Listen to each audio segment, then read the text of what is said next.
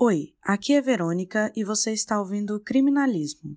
Hoje eu vim sozinha para fazer um episódio diferente. Eu tenho várias coisas que eu gosto eh, na área criminal, várias coisas que eu consumo. E vocês podem perceber nos episódios anteriores, nós sempre fazemos recomendações, tentamos explicar termos acadêmicos e, e situações, fazendo comparações com entretenimento. Nós temos episódios que a gente comenta de filmes, e temos episódios sobre psicose, psicopatia e outras coisas que dentro do episódio a gente comenta sobre algumas séries, filmes, coisas que a gente sente que tem a ver. Então eu resolvi fazer um episódio que fale somente sobre isso. Eu vou passar o episódio inteiro recomendando algumas coisas e comentando sobre elas, explicando por que, que eu gosto e tal. E aí eu gostaria de saber se vocês gostam desse tipo de episódio. Então eu preciso que vocês comentem lá no Instagram, criminalismo, e falem o que, que vocês acharam. Porque se vocês comentarem, até para para a gente discutir sobre essas recomendações, se vocês gostaram ou não, o que, que vocês acharam, para eu poder fazer mais episódios desse tipo, né?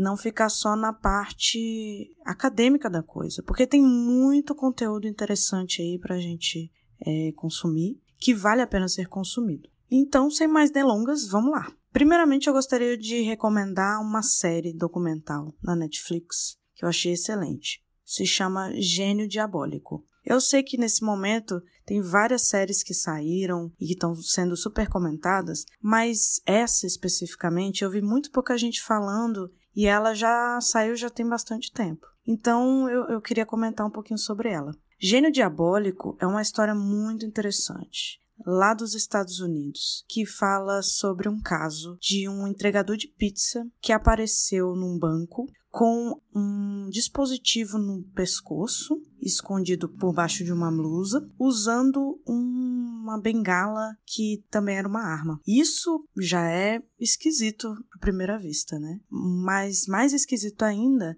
é que ele chega no caixa e entrega uma carta explicando que ele quer assaltar o local, pegar o dinheiro e sair. E aí ele entrega essa carta, pega o dinheiro e sai. E aí os acontecimentos depois disso são surpreendentes. E eu não vou contar aqui porque eu acho interessante você ver, você sentir a situação enquanto assiste. E eu vi essa série sem saber nada sobre ela. Eu ouvi recomendações, mas nada muito além disso. E para mim foi muito surpreendente. Então, eu recomendo que vocês assistam para entender. O que é importante saber é que, de alguma forma, esse homem morre e a partir dessa morte se desenrolam vários acontecimentos. E a série é sobre isso, sobre o porquê dele ter ido no banco, como que ele chegou lá, o que que aconteceu. Isso acaba envolvendo um casal, um homem e uma mulher que tem um histórico de vida muito interessante, muito diferente. E eu gosto muito dessa série porque ele aborda traços da personalidade de cada um dos envolvidos e a gente entende um pouquinho como é que eles pensam, como é que eles agem, como é que eles se comportam, faz a gente pensar sobre as ações deles, sabe? As palavras deles. A mulher que é falada na série, ela é acompanhada por um dos documentaristas durante 10 anos. Então ele tem bastante material sobre isso. E é muito interessante porque ela se diz inocente, mas ela já está presa há muito tempo. E no decorrer da série você vai entendendo por que, que ela se diz inocente, como é que ela é, como é que ela reage a certas situações. E são minúcias assim que fazem com que a série tenha um diferencial. Além da história, que também é muito diferente, que tem reviravoltas, tem caça ao tesouro, tem um monte de coisa. Então acho que vale a pena assistir se você gosta de séries documentais, se você gosta de histórias diferentes e surpreendentes e se você gosta principalmente de especular, né? De analisar a situação, é analisar as provas, as histórias, os testemunhos, ver o que, que você acha, se você acha que o que aconteceu foi responsabilidade do casal ou não, e etc. Eu recomendo bastante e eu vi pouca gente falando sobre ele, então eu acho muito válido recomendar. Além disso, tá na Netflix, então é um meio fácil de assistir, né? Para quem tem. Agora falando de outra série, que na verdade é uma série e um documentário, se chama Dirty John. Dirty John é um, uma história bem complexa que foi contada primeiramente num podcast lá nos Estados Unidos. E essa, esse podcast virou uma série na Netflix, que não é uma série documental, é uma série baseada em, em fatos reais, né? Mas que é estrelada pela Connie Brighton e pelo Eric Bana. E é bem interessante. E também tem o documentário, os dois na Netflix, né? Eu acho que vale a pena assistir os dois. Eu assisti a primeira série depois do documentário, até porque eu nem sabia que existia o documentário. Mas eu acho que tanto faz a ordem, eu gosto dos dois e eu acho que vale a pena. Mas falando sobre a história. Dirty John é a história de uma mulher mais velha, divorciada algumas vezes, com duas filhas, que resolve procurar um relacionamento pela internet. Algo que a gente hoje em dia está bem acostumado, ocorre bastante principalmente com os aplicativos, mas que na época não era tão comum assim. Ela, sendo uma mulher mais velha e não encontrando é, novos relacionamentos, ela achou que essa seria uma forma interessante de conhecer alguém. E ela acaba conhecendo John. E eles são da mesma cidade, resolvem se encontrar. E ela se interessa muito por ele. Ele é um anestesista que gosta muito dela e eles se dão bem acontecem algumas coisas, mas eles começam a se relacionar. E a história gira em torno dela se relacionando com ele, descobrindo que ele é um golpista, que ele é, seduz mulheres para roubar o dinheiro delas. Porque essa mulher, a Deborah, ela é uma mulher bem sucedida. Ela tem uma empresa, tem dinheiro e ele consegue é, se aproveitar da vulnerabilidade dela, da situação que ela se encontra e ela acaba se apaixonando. E as filhas até desconfiam dele desde o início, até porque elas se preocupam com a mãe, sabem que ela é uma mulher facilmente cobiçada, né? E o interessante é que mostra tanto a história dela se relacionando com ele, quanto a história dele. Vai fazendo um paralelo. E eu acho muito interessante essa história porque o John, ele tem várias características de psicopatia. Você vai percebendo com o passar do tempo, quando ela vai descobrindo sobre ele, você vai percebendo que ele é, é bem típico, assim. Ele é manipulador, sedutor, ele sabe se aproveitar da vulnerabilidade das outras pessoas a, a seu favor, ele é agressivo quando, quando perde o controle, quando ele sente que a pessoa está confrontando ele. Ele é agressivo quando confrontado. É algo bem interessante. E aí você vai descobrindo não só que ele é um golpista profissional, mas que ele tem um histórico enorme de contravenções e, e delitos. Ele já tinha sido casado anteriormente, tinha filhas, inclusive, e abandonou a família depois que a mulher descobriu que na verdade ele nem era anestesista. E aí eu já tô indo longe, né? Eu acho que eu já tô contando demais sobre a história. Até porque é muito interessante, então você acaba, você se envolve e vai embora. Eu não quero contar muito, principalmente do final, porque o final eu acho é, surpreendente, principalmente porque é uma história real ocorre uma reviravolta que você não espera. Então eu acho que vale muito a pena assistir, com certeza, porque você se surpreende. E também porque serve de alerta, né? Existem muitos golpistas desse tipo que manipulam, que se aproveitam da vulnerabilidade das pessoas para usá-las, é, seduzi-las e pegar o dinheiro delas. Isso acontece muito na internet principalmente. No caso dela, foi para a vida real. Mas tem casos que nem chega aí para a vida real. Tem casos que as pessoas se relacionam é, virtualmente e vai criando uma confiança naquela pessoa. Você acha que conhece, e aí em algum momento a pessoa pede dinheiro emprestado, dá uma desculpa, você acaba dando e depois ela desaparece. Isso é um típico caso de golpista. Além disso, você percebe também características de relacionamento abusivo, porque ele tenta afastar a família, ele acaba querendo controlá-la e para não perder, né? Porque ele não simplesmente aplica o golpe e vai embora. Ele fica se aproveitando da situação, sabe? É todo um processo até o final da história. E o, o decorrer da história, o que a Débora faz, o que a filha dela faz.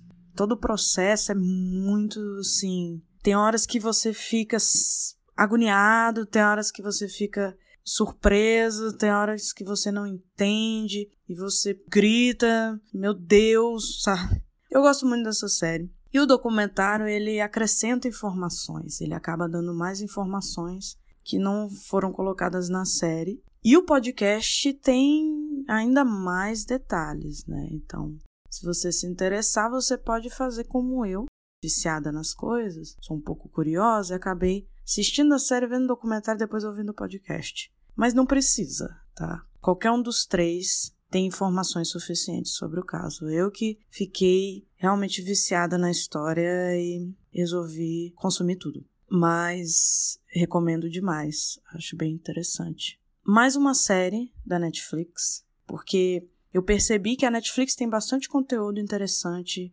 relacionado a histórias de crimes reais e crimes diferentes, não crimes que a gente já está acostumado. E esse caso também é um caso diferente. É uma série chamada Making a Murderer. Infelizmente, essa série não tem versão em português, né? Seria Fazendo um Assassino. Assim como Dirty John seria John sujo, corrompido, errado, né? Difícil a tradução. Mas falando de Making a Murderer. Making a Murderer é uma série documental que já tem duas temporadas. E a primeira temporada conta a história de Stephen Avery. Stephen Avery foi um homem, também nos Estados Unidos. Todas as recomendações aqui são dos Estados Unidos, pelo menos dessa vez. Stephen Avery foi condenado por estuprar e matar uma mulher. Passou, se eu não me engano, 18 anos na prisão e foi inocentado por um exame de DNA.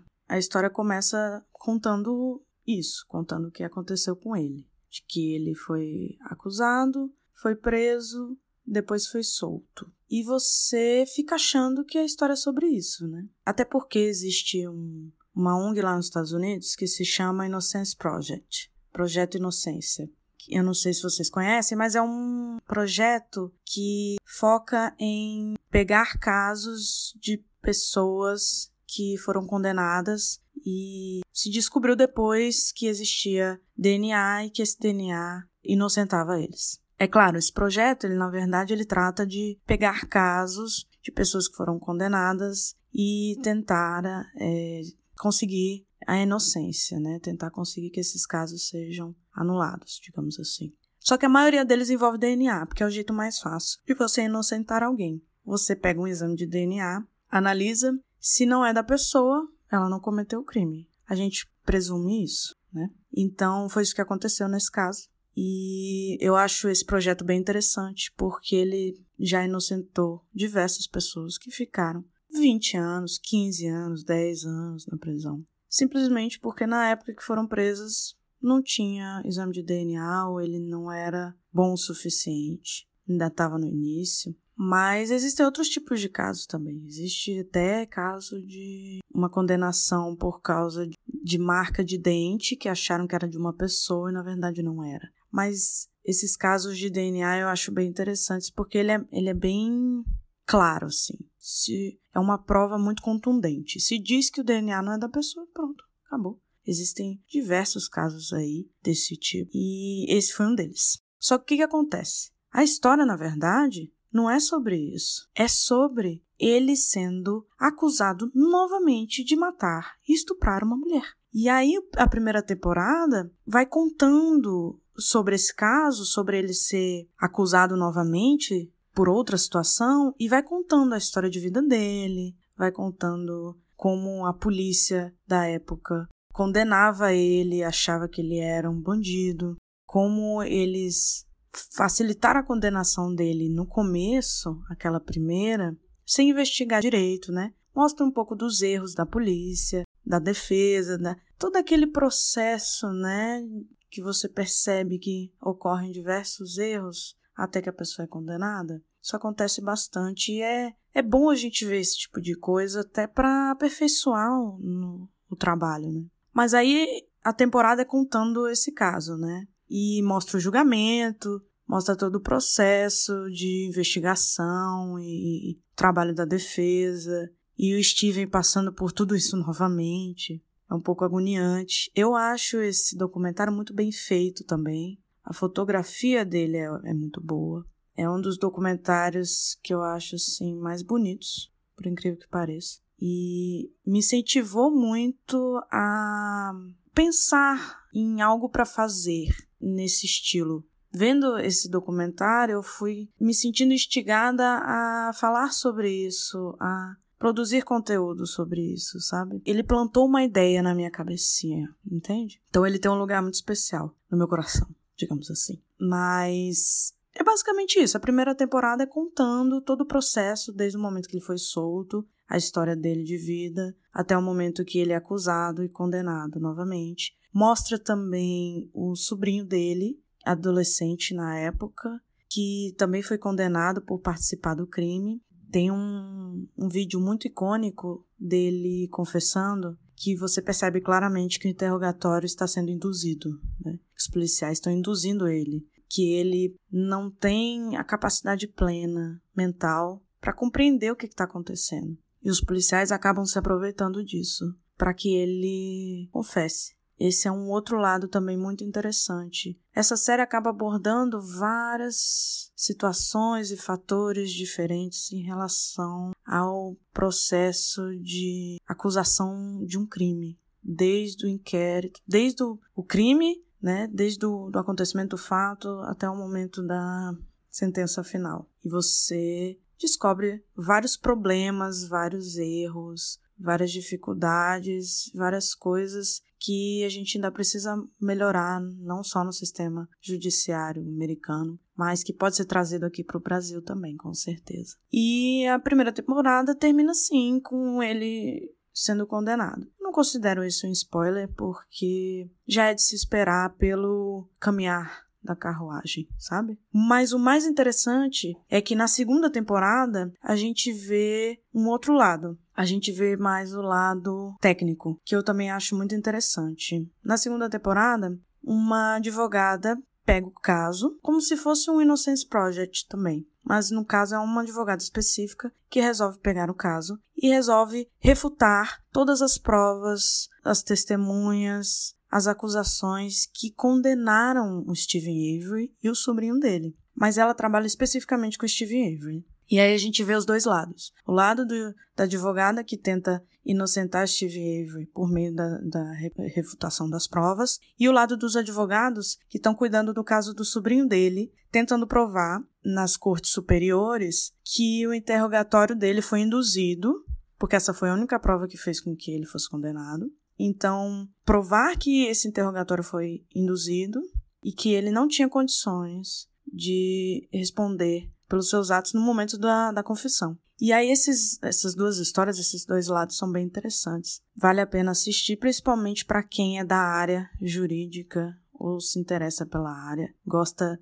dessa parte mais técnica, porque a advogada do Steven, ela vai pouco a pouco, testando com a perícia as provas e refutando-as. E vai criando uma timeline, ela é bem detalhista, eu acho isso bem legal, porque ela pega cada detalhe e ela faz uma timeline certinha do crime, o que poderia ser feito, o que não poderia ser feito. Tem uma hora que ela vai analisar o sangue que foi encontrado no carro, como que ele poderia ter aparecido no carro e tal. Eu particularmente gosto muito. Eu acho muito interessante é, esse tipo de abordagem. E funciona muito bem. É muito dinâmico, muito interessante. Você fica intrigado, você fica pensando: oh, como será que isso aconteceu? Como será que as pessoas acharam que era isso, na verdade não era? Eu gosto muito. E não vou contar o que, que acontece no final. Inclusive, já existem é, novidades do caso acontecendo em tempo real, então acredito que a gente vai ter uma terceira temporada aí. Mas eu recomendo demais essa série. Demais. Eu acho espetacular. Por último, eu vou recomendar um podcast. E esse podcast também tem um espaço muito especial no meu coração, porque foi o podcast que me inspirou a iniciar esse podcast aqui, que se chama Criminal. É um podcast estadunidense, apresentado pela Phoebe Judge, uma jornalista. É um podcast que cada episódio conta uma história, e eu gosto muito porque são sempre histórias relacionadas com crime. Então, ela traz vítimas de crime, traz criminosos, traz é, histórias antigas com familiares dos envolvidos. Ela já trouxe também peritos. Tem tudo quanto é história que você imaginar que envolva crime. Eu gosto muito desse podcast porque ele é muito bem feito. Ele é curto, ele é dinâmico. A Phoebe Judge, ela é bem, assim, descontraída e curiosa. Então ela vai entrevistando pessoas e contando a história e, e fazendo perguntas que a gente normalmente faria, né? E você fica curioso e você aprende muito também. Eu gosto muito de um episódio que conta a história de um. Não, não sei dizer se seria exatamente perito, mas é uma história de um profissional que precisa fazer um mergulho numa substância que é corrosiva, porque tem restos mortais dentro desse local e não tem como tirar esses restos a não ser que alguém mergulhe lá. Até porque é um é um líquido espesso que você não tem visibilidade nenhuma. É bem interessante porque ele vai contando como é que foi esse processo, até o tipo de roupa, como é que foi o mergulho, como é que ele se sentiu, como é que foi pegar esses restos mortais e resolver um caso de um desaparecimento. Bem legal. É um dos que eu mais gosto. Mas tem vários tipos de casos. Tem caso de uma mulher que resolveu fazer dinheiro falso e conseguiu se safar por um bom tempo. E ela vai explicando todo o processo, desde a ideia, de onde ela tirou a ideia de fazer dinheiro falso, até o momento que ela começa a usar esse dinheiro e dá certo. É muito legal. Tem um caso também que eu gosto muito de uma mulher que vira detetive particular, que ela se tornou detetive particular porque depois que um, de um caso específico de uma amiga dela de faculdade que foi assassinada e que o caso foi arquivado. Ninguém descobriu quem foi que matou ela. E aí, muitos anos depois, ela sentiu uma inquietação e resolveu que ia atrás desse caso, que ela ia investigar e ia descobrir quem foi. E descobriu. E ela gostou tanto de trabalhar com isso, que de fazer esse, essa investigação, que ela tirou uma licença de PI, que é Private Investigator, que é investigador particular. Lá nos Estados Unidos você pode tirar uma licença para virar detetive, sim. Aqui no Brasil você não precisa, qualquer um pode ser detetive. Lá você tem um, um processo que você faz uma prova e cada cidade tem suas regras e tal. E aí hoje em dia ela cuida principalmente de casos arquivados, casos não resolvidos, cold cases, né? Eu achei também muito interessante esse episódio. Tem de tudo, de tudo que você imaginar. Tem história de pessoas que cometeram crimes. É muita coisa. É um podcast que já tá aí desde 2014, então tem bastante episódio. Você com certeza, se você entende inglês, esse é o único problema nesse caso, porque é um podcast em inglês, não tem tradução. Então você só vai conseguir ouvir se você falar inglês e entender. Mas para quem entende inglês vale muito a pena. Eu recomendo demais, de verdade. É um podcast assim diferente, nunca vi nada igual e ele trata a, a, as histórias de uma forma tão leve. Está falando de crime, principalmente casos mais pesados, ela consegue trazer uma leveza, uma tranquilidade, que você ouve assim um episódio, sei lá, 20 minutos e não consegue ouvir só um. Você tem que ouvir outros. Tem a história do Buda. Essa história do Buda teve dois episódios de, é, da repercussão, como a repercussão foi grande. Eu não vou contar a história do Buda, você vai ter que ouvir, mas eu acho muito interessante. Ela começa com crime, mas depois isso se perde e vira algo muito maior. Então, acho que é isso, né? Eu fiz bastante recomendações, né? Falei Gênio Diabólico, Dirty John, Making a Murder e Criminal. Então, eu espero que vocês tenham gostado desse estilo. Eu tentei falar da forma mais tranquila possível, sem dar spoiler, até porque eu tô recomendando para vocês verem, para vocês irem atrás, para vocês procurarem. Para quem já viu, a gente pode conversar e discutir sobre, mas para quem não viu, por favor, veja e depois me avise se viu, se gostou, o que, que achou. Eu gosto de insistir nisso e incentivar vocês a interagirem, porque a ideia do podcast é essa que a gente possa interagir, que a gente possa conversar, discutir e trocar ideia, que vocês me recomendem coisas também, né? Se eu gostar, eu posso recomendar também. Aqui é um é como se fosse uma comunidade. Vamos trocando ideia, vamos conversando e vendo o que, que acontece. E é isso. Vamos ver se esse formato agrada, se eu continuo ou não, não sei. Quem sabe fazer um episódio só sobre eh, uma recomendação específica. A gente já fala de filme aqui, mas a minha ideia é falar também de documentário, falar de série, falar, sei lá, de música, de podcast. Tem tanto podcast interessante, tanta coisa que vale a pena consumir. Tem tanto conteúdo que vai se perdendo, né, no meio do caminho. A gente vai tentando retomar e fazer para que não se perca, mas é isso. Muito obrigada, gente. Até mais.